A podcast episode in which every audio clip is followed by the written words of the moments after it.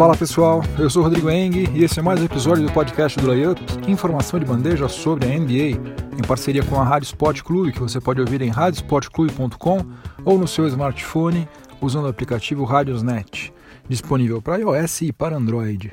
Esse é o episódio número 113 do podcast do Layup e os assuntos de hoje serão os seguintes. No primeiro período vou falar sobre o Anthony Davis, que não vai ser mais representado pelo agente que conduzia a sua carreira desde 2012. Isso aí pode indicar que o astro do New Orleans Pelicans esteja planejando deixar Louisiana em breve. No segundo período o assunto vai ser o Hall da Fama. Né? Na sexta-feira passada aconteceu a cerimônia na qual jogadores como Jason Kidd, Steve Nash, o Grant Hill uh, foram recebidos, foram acolhidos lá no Hall da Fama. E eu vou falar um pouquinho por que que eu acho, como várias outras pessoas também acham, que seria melhor para a própria NBA se ela tivesse o seu Hall da Fama. Um Hall da Fama exclusivamente para jogadores que atuaram na liga. No intervalo nós vamos ter o quadro Enem da NBA com três questões sobre a franquia do Oklahoma City Thunder. Note aí que eu falei que as questões são sobre a franquia do Oklahoma City Thunder, portanto, elas abrangem o período em que a franquia teve sede em Seattle. No terceiro período, o assunto vai ser o Luol Deng, que assinou por uma temporada com o Minnesota Timberwolves, do Tom Thibodeau. E o Tom Thibodeau, gente, parece que ele não está muito preparado para deixar o passado para trás. Vou falar um pouquinho sobre isso no terceiro período. E no quarto e último período, o assunto vai ser o Rodney Hood, que acabou aceitando a qualifying offer do Cleveland Cavaliers e vai ter que mostrar serviço serviço em 2018, 2019 para conseguir o contrato que ele acredita merecer né, na próxima free agency. Então chega de delongas, vamos ao que interessa, o podcast do Layup está no ar. Existem mais ou menos uns 450 jogadores em atividade na NBA e muitos deles trocaram recentemente de agente né, nos últimos meses, só que a gente não deu a menor bola para isso. Agora, quando um cara que nem o Anthony Davis faz um movimento desse tipo, daí vale a pena a gente prestar toda a atenção do mundo, porque o Monocelha é seguramente um dos 10 melhores jogadores da liga há pelo menos 4 anos, na pior das hipóteses eu considero ele talvez até um dos cinco melhores. Mas para quem é mais rigoroso na avaliação, seguramente deve colocar ele na pior das hipóteses, entre os 10 melhores nos últimos quatro anos. E na temporada passada ele teve uma performance sensacional, fenomenal, né? a melhor de toda a carreira dele. Né? Ele teve média de 28,1 pontos, 11,1 rebotes e 2,6 bloqueios por partida. Ele teve aproveitamento de 53,4% nos arremessos de quadra, 82,8% nos lances livres e 34% nos chutes de fora do perímetro. O que para um cara do tamanho dele está razoável. E pela segunda temporada consecutiva, o Anthony Davis foi o jogador que mais converteu arremessos de dois pontos na NBA. Depois que o DeMarcus Cousins se contundiu no final do mês de janeiro, o Anthony Davis teve as seguintes médias nas últimas 33 partidas do Pelicans na fase regular. Olha só isso: 30,2 pontos, 11,9 rebotes e 3,2 bloqueios por partida. Sem dúvida nenhuma, se não fosse por ele, o Pelicans não teria terminado a temporada passada com a quarta melhor campanha da conferência Conferência Oeste. De jeito nenhum.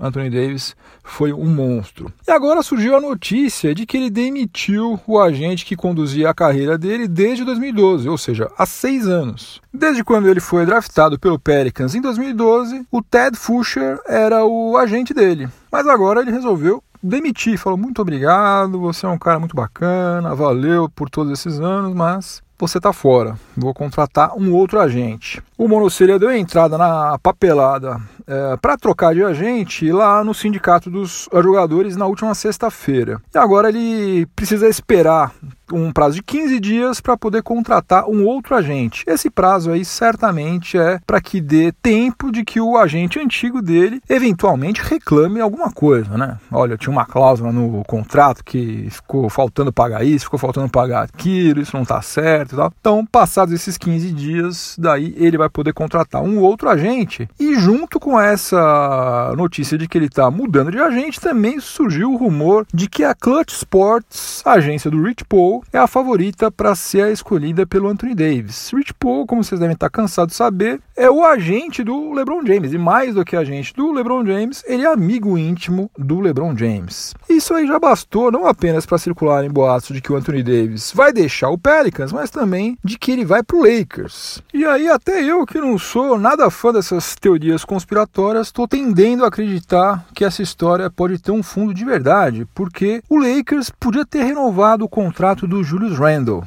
Né, que era um restricted free agent, e depois trocá-lo para não ficar de mãos abanando como ficou. Né? Eu até fiz várias críticas aqui em vários outros episódios em relação a isso, porque eles perderam um cara que é muito acima da média, um cara jovem que poderia jogar em vários times aí, no mínimo, no mínimo uns 20 minutos por partida, fácil. Mas o, Rob Pelinka e o Magic Johnson deixaram o Julius Randle assinar com o Pelicans de boa, sem dar um pio sequer. Vai lá, filhão, assina, vai ser feliz lá na Louisiana. E agora está começando a fazer sentido isso que o Los Angeles Lakers fez, de deixar Julius Randle ir embora para o Pelicans de graça, porque talvez não tenha sido de graça. Talvez isso já faça parte de uma troca que vai acontecer futuramente entre Pelicans e Lakers. Não estou dizendo que vai acontecer isso, mas é possível que Julius Randle já tenha sido uma parte do pagamento é, que o Lakers vai fazer para poder contar com Anthony Davis. E se for isso mesmo, daí todo torcedor do Lakers vai ter que inundar o Twitter com aquele meme do Orson Welles batendo palma no filme Cidadão Kane, né? Pro Rob Pelinka e pro Magic Johnson, porque realmente é uma jogada de mestre, né? Uma tacada de mestre. Eu fiquei chateadíssimo da gente perder o, o Julius Randle, mas se for para contratar Anthony Davis, daí, putz, valeu muito a pena. E lembrando o seguinte, o Anthony Davis tem apenas 25 anos de idade e ele tem pelo menos mais dois anos de contrato com o Pelicans. Uh, agora, se a ideia dele é jogar junto com o LeBron James, dificilmente ele vai esperar até 2020 né? Porque daí LeBron James vai estar chegando nos 36 anos de idade e ele vai estar indo para o seu último ano de contrato com o Lakers. Resumindo, eu estou tentando conter a euforia aqui, mas eu acho que existem chances consideráveis de que a gente acabe vendo LeBron James e Monocelha juntos no Lakers e talvez antes do que a gente possa imaginar. No segundo período do podcast do Layup, em parceria com a Rádio Sport Clube, vou falar sobre o Hall da Fama. Na sexta-feira passada aconteceu a cerimônia anual do Hall da Fama lá em Springfield, em Massachusetts, e seis ex-jogadores da NBA foram introduzidos no Hall da Fama, né? O Charlie Scott, Maurice Cheeks, Jason Kidd, Steve Nash, Dino Radia, e Ray Allen. Se você não assistiu os discursos, vai lá no layup.com.br que tem os seis discursos, com um breve currículo de cada um deles. E olha, se você não chorar assistindo o final do o discurso do Maurice Cheeks, desculpe, mas você ou não é humano, ou você é algum tipo de robô, ou você tem sérios problemas de afetividade. Bom, mas como vocês sabem, o Hall of Fame não tem critérios objetivos para definir quem merece e quem não merece ser admitido. Então a gente acaba ficando totalmente no escuro, né? Será que o cara ter sido campeão olímpico pesa mais ou menos do que ele ter sido campeão da NBA? Não sabemos. Será que o cara ter sido All-Star é mais importante ou menos importante do que ele ter sido All-NBA? Também não fazemos a menor ideia. Será que um cara que teve uma carreira longa e de alto nível pesa menos ou pesa mais do que um cara que teve uma carreira curta, só que nessa carreira curta ele ganhou tudo? Também não sabemos. Na verdade, na verdade, a gente não sabe de absolutamente nada. Eu tenho a impressão de que o cara ter influência nos bastidores é mais importante, por exemplo, do que o cara ter passado 10 temporadas consecutivas marcando 20 pontos por partida. E nesse ano a gente teve um exemplo dessa disparidade aí com o Mo Chicks, né? O Maurice Chicks, que é gente finíssima, foi um jogador acima da média, né? E também entrou no Hall da Fama pelo fato de estar na NBA há 40 anos. Né? Não quero tirar o mérito dele de forma alguma, um cara sensacional. Ele foi campeão pelos Sixers em 83, foi quatro vezes All-Star, foi cinco vezes All-Defensive Team, foi técnico do Portland Trail Blazers, foi técnico dos Sixers mesmo, trabalha como assistente técnico do Oklahoma City Thunder já há muitos anos. Teve uma passagem de um ano, de uma temporada como head coach do Detroit Pistons também. Enfim, um cara eclético, um cara importante, sem dúvida nenhuma, prestou serviços importantíssimos para o basquete. Agora, ele acabou a carreira dele na NBA com médias de 11,1 pontos, 6,7 assistências e 2,1 roubos de bola. Ele está no Hall da Fama, como eu já falei, não me incomoda nem um pouco, acho que ele merece Agora, me incomoda, sinceramente, o fato de ele estar e jogadores como, por exemplo, Tim Hardaway e Chris Webber não estarem. Né? Pior do que isso, se você for comparar a carreira do Tix com a do Bob Jones, que foi campeão com ele no mesmo Sixers, fica claro, fica óbvio que o Bob Jones deveria ter chegado no Hall da Fama primeiro. A carreira dele foi melhor. Ele fez coisas, teve feitos individuais mais relevantes do que Tix. E Bob Jones não está no Hall da Fama. Se você acha que eu estou viajando, dá uma entrada lá no Basketball Reference e compare as estatísticas e os feitos individuais do Bob Jones com o Mo Tix e você vai ver que eu tô certo, eu não tô maluco não. Bob Jones foi mais jogador do que Maurice Tix. Por isso eu acho que a NBA deveria criar o seu próprio Hall da Fama e deixar transparente quais são os critérios adotados para que um jogador receba essa honra, a honra de dizer que, olha, eu eu sou membro do Hall da Fama. Pode ser título, pode ser estatística, é, prêmios individuais, longevidade, é, que mais? Seleção para All-Star Games, seleção para All Defensive Team, para All NBA Team. Enfim, dá para fazer uma coisa justa, né? Você pega e fala, olha, os critérios são esses aqui. Quem preencher esses requisitos vai estar automaticamente no nosso Hall da Fama. E também, tudo bem não vejo problema se tiver espaço para alguns critérios subjetivos. Porque, por exemplo, para mim, por mim, um cara que nem o Muggsy Boggs, que media 1,60m e jogou 13 anos na NBA, chegou a registrar um duplo-duplo em médias de pontos por partida e de assistências. Um cara como esse também prestou serviços incomensuráveis para a NBA. Né? Porque todo molequinho baixinho que via Muggsy Boggs jogando, fala, pô, peraí, se esse cara consegue jogar, eu também consigo. Enfim, essa ideia aí não é minha, é algo que já vem sendo discutido desde a década de 2000, pelo que eu me lembro, pelo menos, mas acho que já passou da hora é, de ser colocada em prática. Então acho que um belo dia a NBA deveria chegar e falar, olha, o nosso Hall da Fama foi criado, os nossos critérios são esses aqui. Pelos nossos critérios já estão automaticamente no nosso Hall da Fama. Fulano, Cicrano, Beltrano, tal, lista todo mundo. E agora, a partir desse ano, nós vamos começar a fazer as cerimônias de introdução dos ex-jogadores no nosso Hall da Fama, exatamente como faz já há várias décadas o Naismith Hall of Fame.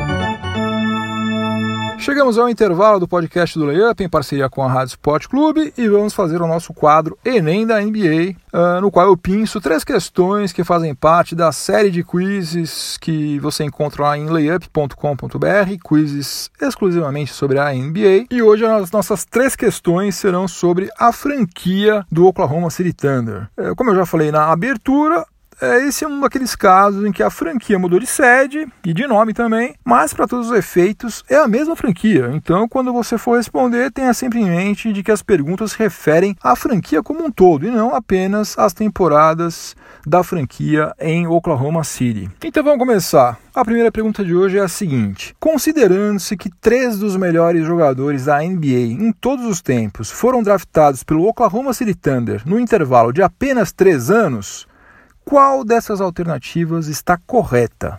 Alternativa A. James Harden foi a segunda escolha no draft de 2009.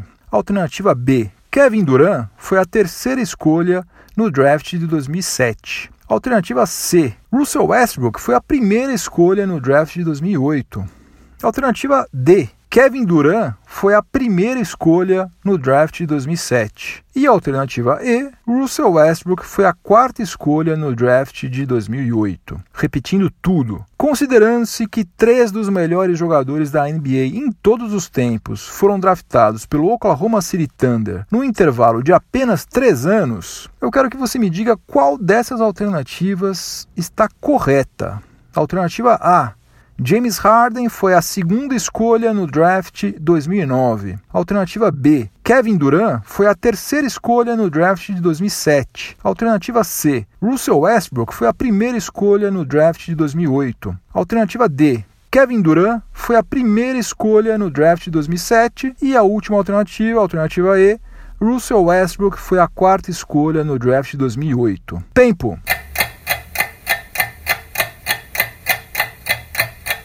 A alternativa correta era a alternativa E. Russell Westbrook foi a quarta escolha no draft de 2008. A franquia do Oklahoma City Thunder nunca teve a primeira escolha em um draft da NBA. Imagina só uma franquia draftar James Harden, Kevin Durant, Russell Westbrook sem nunca ter tido a primeira escolha. Pois é, foi isso que aconteceu. O Kevin Durant foi a segunda escolha em 2007 e o James Harden foi a terceira escolha em 2009 e, portanto, o Westbrook, como eu já falei, foi a quarta escolha em 2008. Segunda pergunta de hoje. Eu quero que você me diga também qual é a alternativa correta.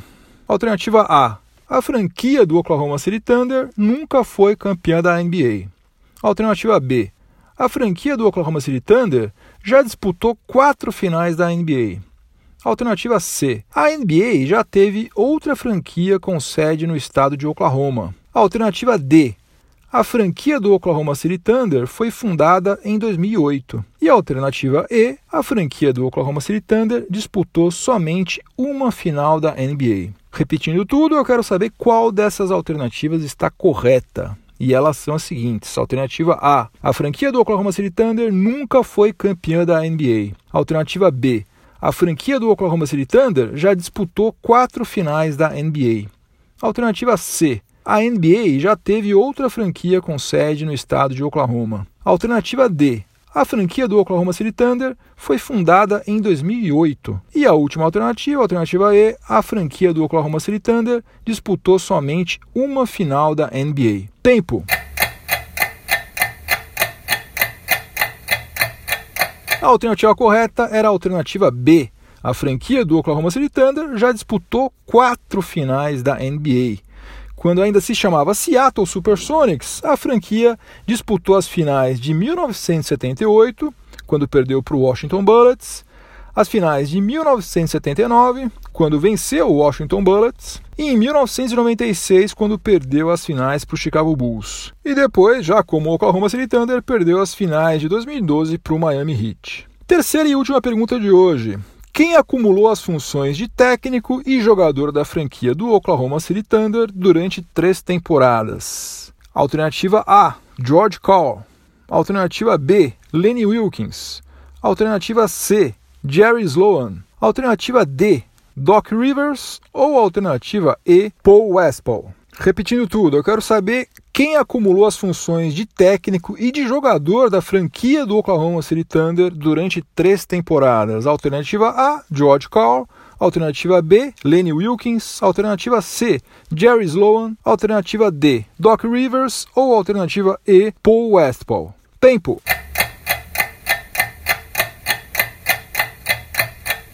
Acertou quem respondeu Lenny Wilkins, alternativa B. Lenny Wilkins foi jogador e foi técnico simultaneamente, né, acumulou essas duas funções do Seattle Supersonics durante as temporadas 1969-70, 1970-71 e 1971-72. Gente, se vocês quiserem responder as outras sete perguntas que fazem parte desse quiz, é só entrar lá em layup.com.br ou se você quiser responder qualquer um dos outros vários quizzes que tem lá, é só acessar é tudo gratuito e ao final de cada quiz você não somente fica sabendo qual era a alternativa correta, como também a explicação, o motivo pelo qual aquela alternativa estava correta.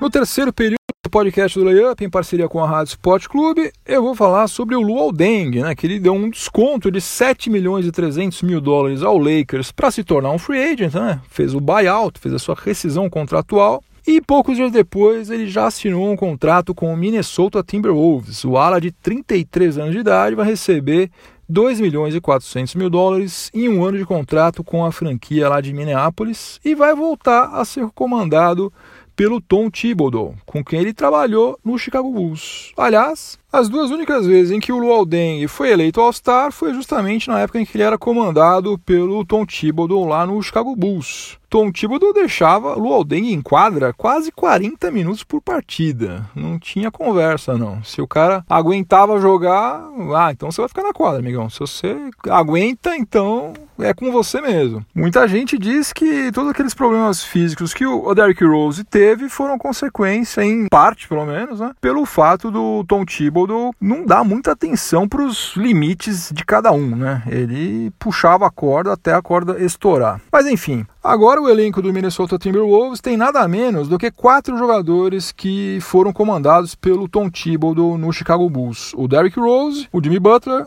o Taj Gibson e o Luol Deng. E se o Joaquim Noah for dispensado pelo New York Knicks, eu não duvido nada que o Tibbs vá atrás dele também. Olha, eu entendo alguém querer contratar jogadores que ele conhece, que ele confia, né? principalmente em se tratando de Jimmy Butler, que é um cara relativamente jovem ainda e que joga demais. Agora, o Tom Thibodeau já foi longe demais com essa história aí, né? Até porque aquele Bulls foi muito bem nas temporadas 2010, 2011 e depois depois na 2011 2012. Só que caiu demais de produção nas três temporadas seguintes, né? Nos outros três anos não foi essa maravilha toda não. E em 2018 você querer reproduzir o sucesso de um time que foi montado em 2010 é um negócio quase delirante, né? No mínimo o, o time está desconsiderando que todo mundo está oito anos mais velho e que a NBA mudou muito nesses últimos oito anos. Né? As coisas mudaram demais. Basta dizer que Dwight Howard era o sonho de consumo de 30 das 30 franquias da liga naquela época e hoje um pivô com as características dele deve estar, sei lá, no terceiro escalão salarial da liga. Tem uma música do Jethro Tull, que eu adoro, aliás, que se chama Living in the Past e que ela tem os seguintes versos: Let us close our eyes outside their lives go on much faster. We won't give in, we'll keep living in the past. Ou seja, vamos fechar os nossos olhos, porque lá fora o pessoal está com muita pressa. Não vamos entrar nessa aí, vamos continuar vivendo no passado. Basicamente é isso.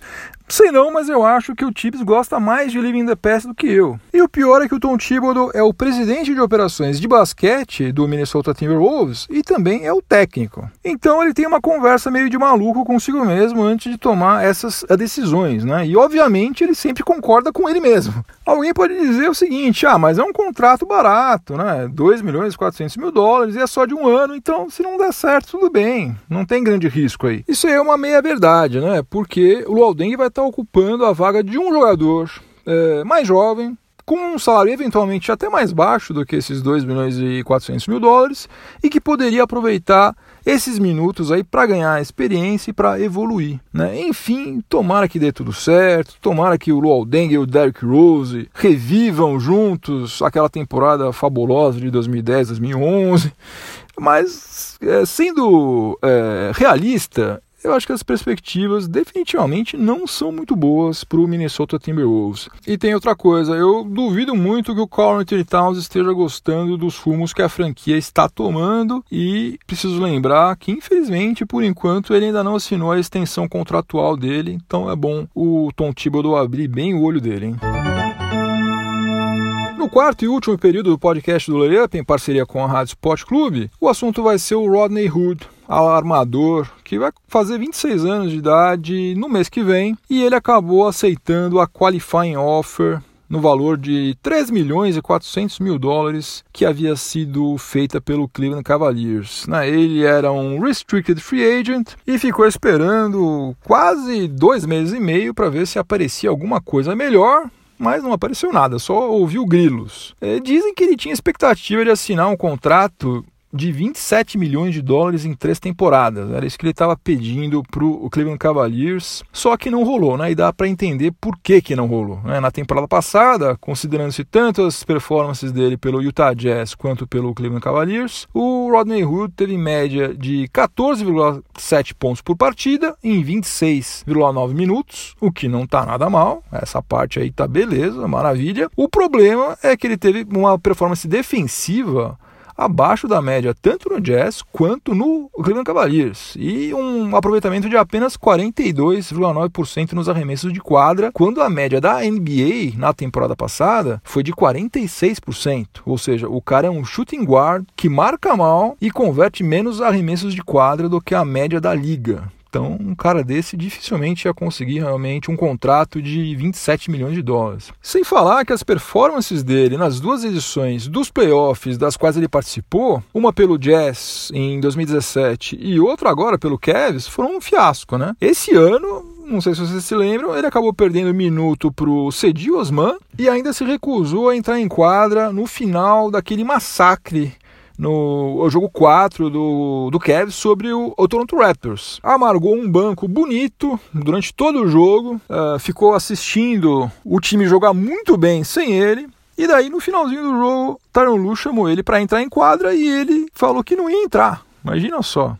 o cara ganha salário, é pago, tudo bonitinho, tudo em dia, tá nos playoffs, o seu técnico manda você entrar em quadra e você não entra. Isso aí deve ter acendido todos os alertas vermelhos possíveis e imagináveis para os general managers da NBA. Né? O cara é encrenca. Bom, agora em julho de 2019 ele vai se tornar um free agent e daí, dependendo do que ele mostrar nessa temporada que está prestes a começar, ele pode conseguir um contrato mais interessante do que esse atual. Pode ser que o Cavs ainda faça algum movimento para dar uma mexida no seu elenco, principalmente para tentar desovar alguns contratos que não são nada interessantes, como o do Kyle Korver e do J.R. Smith. Mas em princípio, o Rodney Hood vai ter que brigar por minutos com outros três ala armadores de ofício: o Kyle Korver, o J.R. Smith e o David Nwaba. Eu imagino que ele esteja rezando todas as noites para que o Kobe Altman, né, o general manager do Cleveland Cavaliers, consiga passar para frente o contrato ou do Kyle Korver ou do J.R. Smith. Porque se isso acontecer, inevitavelmente ele vai ter mais minutos de quadra e tendo mais minutos de quadra, ele vai ter mais oportunidade para garimpar aquele contrato que ele julga ser merecedor. Acionei a minha bola de cristal aqui para dizer o seguinte: eu acho que sem LeBron James lá em Ohio vai ter menos cobrança, naturalmente vai ter menos pressão, e o nosso amigo Rodney Hood, que ainda é relativamente jovem, né, como eu falei, ele ainda vai fazer 26 anos de idade, ele vai conseguir é, registrar algumas estatísticas aí bacaninhas e por conta disso vai ter mercado para ele